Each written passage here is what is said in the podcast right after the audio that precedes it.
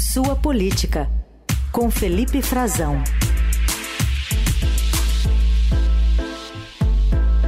Direto de Brasília, Frazão, bom dia. Oi, Heisen, bom dia para você, bom dia para os nossos ouvintes e uma excelente terça-feira para todo mundo. Ô Frazão, a reforma tributária aprovada lá na Câmara, agora está lá no Senado, é, provocou um fogo no parquinho da extrema-direita? Completamente, né, Raíssa? Você tem toda a razão. Talvez essa seja uma das principais expressões para a gente definir. A gente viu no fim da semana passada em que ponto as coisas ficaram, né, Raíssa, com relação a talvez dois dos principais nomes da direita. Teve uma tentativa de concertação disso no fim de semana. Estou me referindo ao Jair Bolsonaro e ao é, Tarcísio de Freitas, o governador de São Paulo. É, havia uma desconfiança já, desde a inelegibilidade da declaração de que o presidente Bolsonaro é inelegível, algo que incontornável nesse momento, né? não, não vemos ainda uma saída jurídica para isso, a decisão bem consolidada no Tribunal Superior Eleitoral isso inaugurou, de certa forma, uma corrida, né? As pessoas têm, a gente já conversou sobre isso, né, Raíssa, tem enxergado ah, algumas eh, divergências ali no campo da direita, estão tentando marcar posição, é verdade, e eles divergiram publicamente de uma forma cara a cara, de uma forma pública é, muito intensa, naquela, naquele debate que eles fizeram na sede do PL para discutir a posição do partido, e o Bolsonaro interrompendo o Tarcísio, dizendo que ele não tinha experiência política, que ele sabia o que estava fazendo, que se o PL fechasse questão, derrubava a reforma. Passou a impressão, depois, sobretudo com outros é, parlamentares do, do PL, sem justificativa, sem uma justificativa clara para tentar é, se posicionar contra o texto, né? Aquilo ficou aquela oposição pela oposição, né? aquela tentativa de sabotar uma votação por é, interesse meramente político para prejudicar um governo. Essa imagem ficou muito forte, embora tenha deputados e senadores, até do PL, que tenham outros argumentos, governadores de oposição que reclamem da reforma, que achem que ela não contempla todas as suas preocupações, os seus questionamentos, que há, tem gente que justifica, mas a ampla maioria do PL e o presidente Jair Bolsonaro não soube justificar, não soube se posicionar. Isso acabou favorecendo o Tarcísio, ele saiu daquela reunião é, com uma imagem de, de que estava sendo prejudicado, de que estava sendo derrotado, a ampla maioria dos votos a gente viu é, a margem a vantagem é favorável à reforma da presidência, da reforma tributária, é favorável a um projeto que, de certa forma, também vai favorecer uh, o governo Lula nesse momento, a, a, presidência do Lula, mas que não é um, um, projeto só do governo, é um projeto que já vinha com muito apoio no Congresso, tocando pela, pela atual cúpula do Congresso, que estava à frente dessa pauta e que eh, vai ter efeitos para ao longo de uma década, né, até que essa reforma entre completamente em vigor e ao longo de vários governos, portanto. Isso acontece é, entre eles dois. Eu queria destacar, assim, que já na, na, na, na, véspera da votação da reforma é, já havia uma, um, um claro é, apoio popular a essa reforma, e eu acho que o, o ex-presidente Jair Bolsonaro não soube enxergar isso. Eu vi uma pesquisa da Atlas Intel que mostrou é, 54% da população, é, eles questionaram sobre várias pautas, tá, assim, do governo Lula, vários projetos, entre eles a, a projeto da reforma tributária, o apoio à reforma tributária, se como, como as pessoas qualificavam essas ações do governo do presidente Lula, se eram erro, se eram acerto, e para 54% das pessoas o governo estava acertando ao apoiar é, a reforma tributária. Então já, olha aí, é metade, pouco mais da metade das pessoas com um posicionamento bastante claro, e só 20% dizendo que era um erro, que era contra. Uh, ou seja, era já um claro sinal de que havia uma maioria. É, e aqui eu não estava especificamente na direita ou na esquerda, mas quando você vai olhar os eleitores também é, de Bolsonaro, embora houvesse uma certa divisão, os eleitores de Bolsonaro ainda tinham uma maioria de 30% a favor da reforma tributária. É, quer dizer, o presidente estava num campo, o ex-presidente estava se movendo num campo complicado para ele. E quando se via, se perguntava, no campo da direita, né, quem são os principais eh, nomes, quem serão os principais eh, possíveis potenciais sucessores de Jair Bolsonaro. E essa pesquisa rodou já depois da ineligibilidade dele, da declaração de que ele ficará até 2030 impedido de concorrer a qualquer eleição.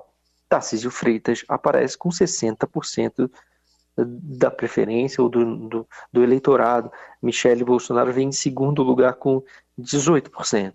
E depois outros governadores, como Romeu Zema, Ratinho Júnior. Eh, olha, é uma margem muito ampla, muito ampla, que causa uma ciumeira danada. E a gente viu, inclusive, já no fim de semana, o clã Bolsonaro um pouco dividido sobre como lidar com isso. E houve uma publicação, inclusive, do Bolsonaro tentando realinhar as coisas, mostrando que eles teriam uma gestão conjunta, né? Tarcísio e Bolsonaro, uma publicação nas redes do próprio ex-presidente da República, é, abraçados, uma foto deles abraçados, depois que o Tarcísio jurou lealdade ao Bolsonaro. É, quer dizer, e parece que eles estão começando a enxergar que não é, é interessante nesse momento se dividir. Se dividir como ficou muito claro, essas divisões, esse racha, essa, uh, essa primeira, talvez um publicamente, já tinham divergido um pouco na campanha, mas publicamente ali, cara a cara, aquela imagem foi muito negativa, né? de um, tentar deixar o Tarcísio desgarrar completamente, que aquilo não seria positivo. O, o, Marcos Pereira, presidente do partido do Tarcísio, já veio dizer que o Bolsonaro está completamente isolado, que é de extrema direita, e depois é, Tarcísio marcando essa posição de uma direita mais consciente ao centro. Isso mostra um pouco uma tentativa de realinhamento, de não dividir agora a oposição. E, e também uma, com esses números, né, dá para a gente entender por que é, não é interessante para o próprio bolsonarismo deixá-lo é, por completo abrir um caminho so, sozinho nesse momento. É, ele tem essa, essa liderança, ele exerceu liderança e ele tem hoje, segundo essa mesma pesquisa da Atlas Intel, é, e que foi feita antes da reforma, tá, Heisen? Ele seria o líder político do Brasil mais bem avaliado, com 54% de avaliação positiva, mais até do que o próprio presidente Lula, que aparece em segundo lugar com 51%. Então, para a gente ter uma noção de que até que ponto essa reforma mexe na nossa política, né? no jogo eleitoral e continua rendendo, continua rendendo hoje também o Estadão mostra os deputados do PL que já vinham, já tinham dissidência, a maioria deles já era do PL antes da chegada do Bolsonaro, tem resistência a eles, mas diante da ação do Tarcísio, um nome da direita, divergindo publicamente do presidente, é evidente que eles se sentiram muito mais confortáveis, encorajados a votar contra a orientação do ex-presidente e do partido como um todo e apoiar a reforma tributária. Então, esses parlamentares ainda é, estão sofrendo perseguição nas redes sociais, estão sendo atacados.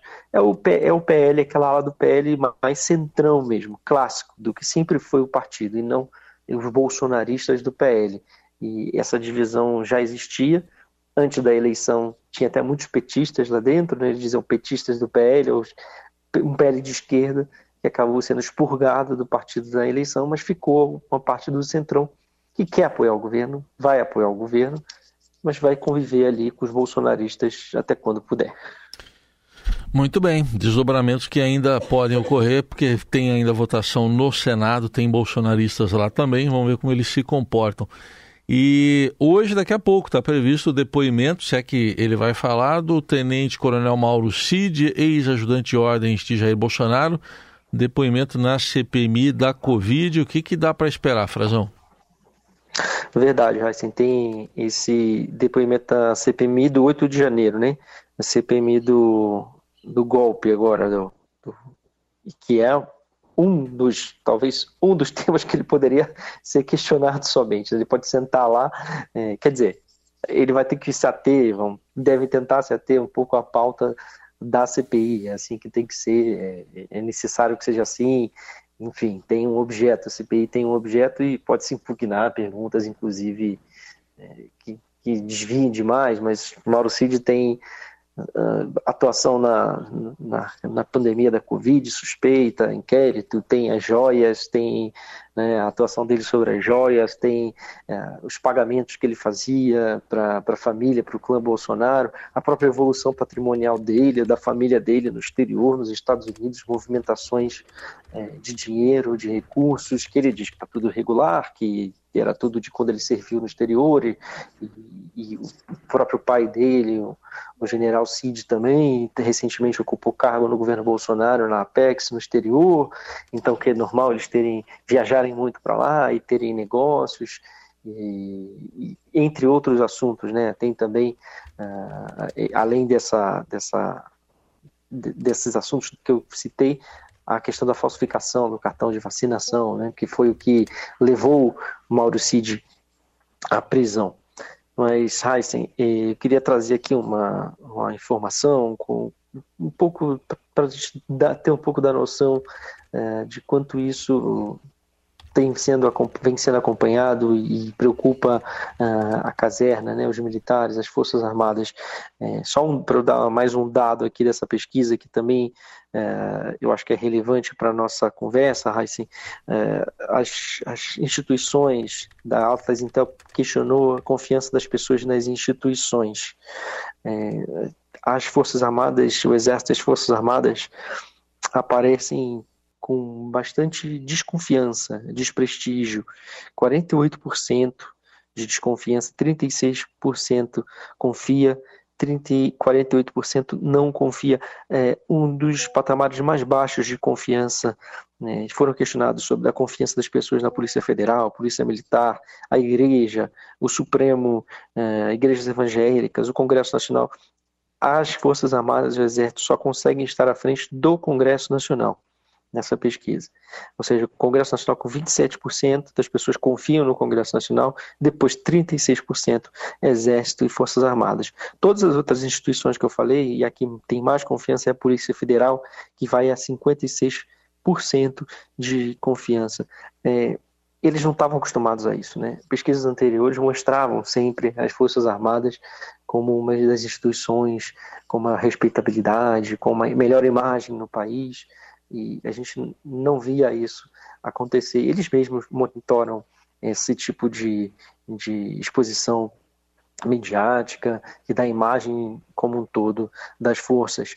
E é sintomático que esteja assim nesse momento, justamente às vésperas de um depoimento né, de outros, outros é, do CID e de outros é, oficiais das Forças Armadas, que a gente já viu depondo nas últimas semanas nessa CPI, inclusive por conversas com o próprio Cid, né? Porque hoje ele vai explicar, vai ter que explicar, vai ser questionado, e há um pedido, né? Está 68 dias preso aqui em Brasília, né, num batalhão da Polícia do Exército próximo à residência de onde ele morava, um local no setor militar urbano, onde mora o CID, moram outros oficiais, em residências eh, do próprio Exército, generais também, e, e ele vai falar especificamente, acho que o mais grave é falar sobre é, as tentativas de envolvimento de golpe de Estado mesmo.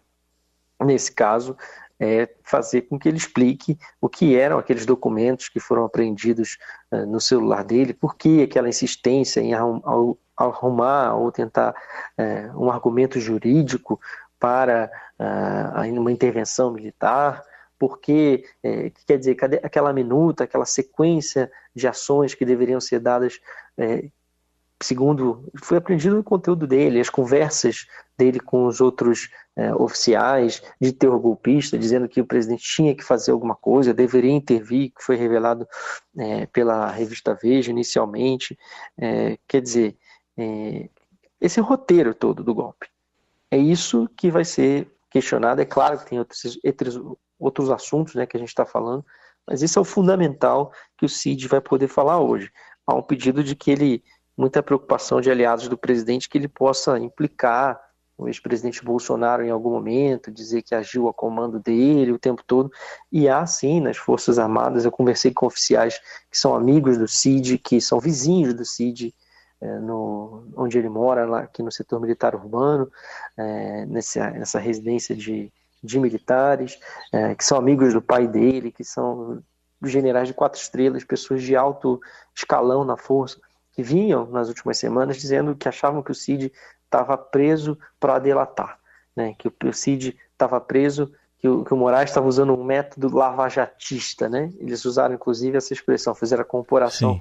com a Lava Jato, de manter a pessoa presa para debilitar a pessoa fisicamente, mentalmente, afastar dos parentes, para forçar uma delação premiada.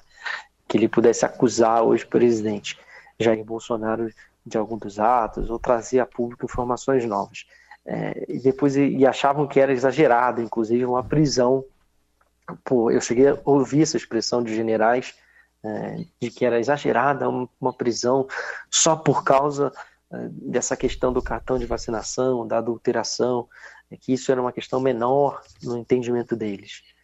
A gente viu depois que havia coisas bem piores é, e bastante mais graves né, Muito, né, a respeito da conduta do Cid e no que foi encontrado com ele.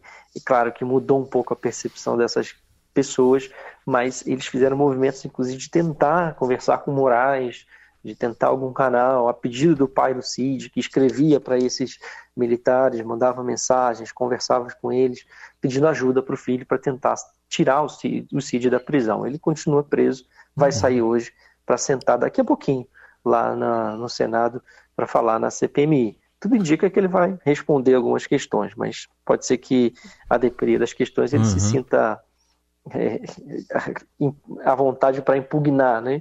Porque não há dúvida de que vão ao, ao governo, né, a base do governo, quem, quem se opõe a ele, à esquerda, vai explorar todos os assuntos possíveis, vai tentar explorar tudo que é possível nessa passagem do CID ali é, pela, pelo Congresso para dar explicações. Vamos acompanhar também, então, esse depoimento e o Felipe Frazão volta na quinta aqui ao Jornal Eldorado. Obrigado, até quinta. Um abraço, Raíssen, até Olá. lá. Tchau, tchau.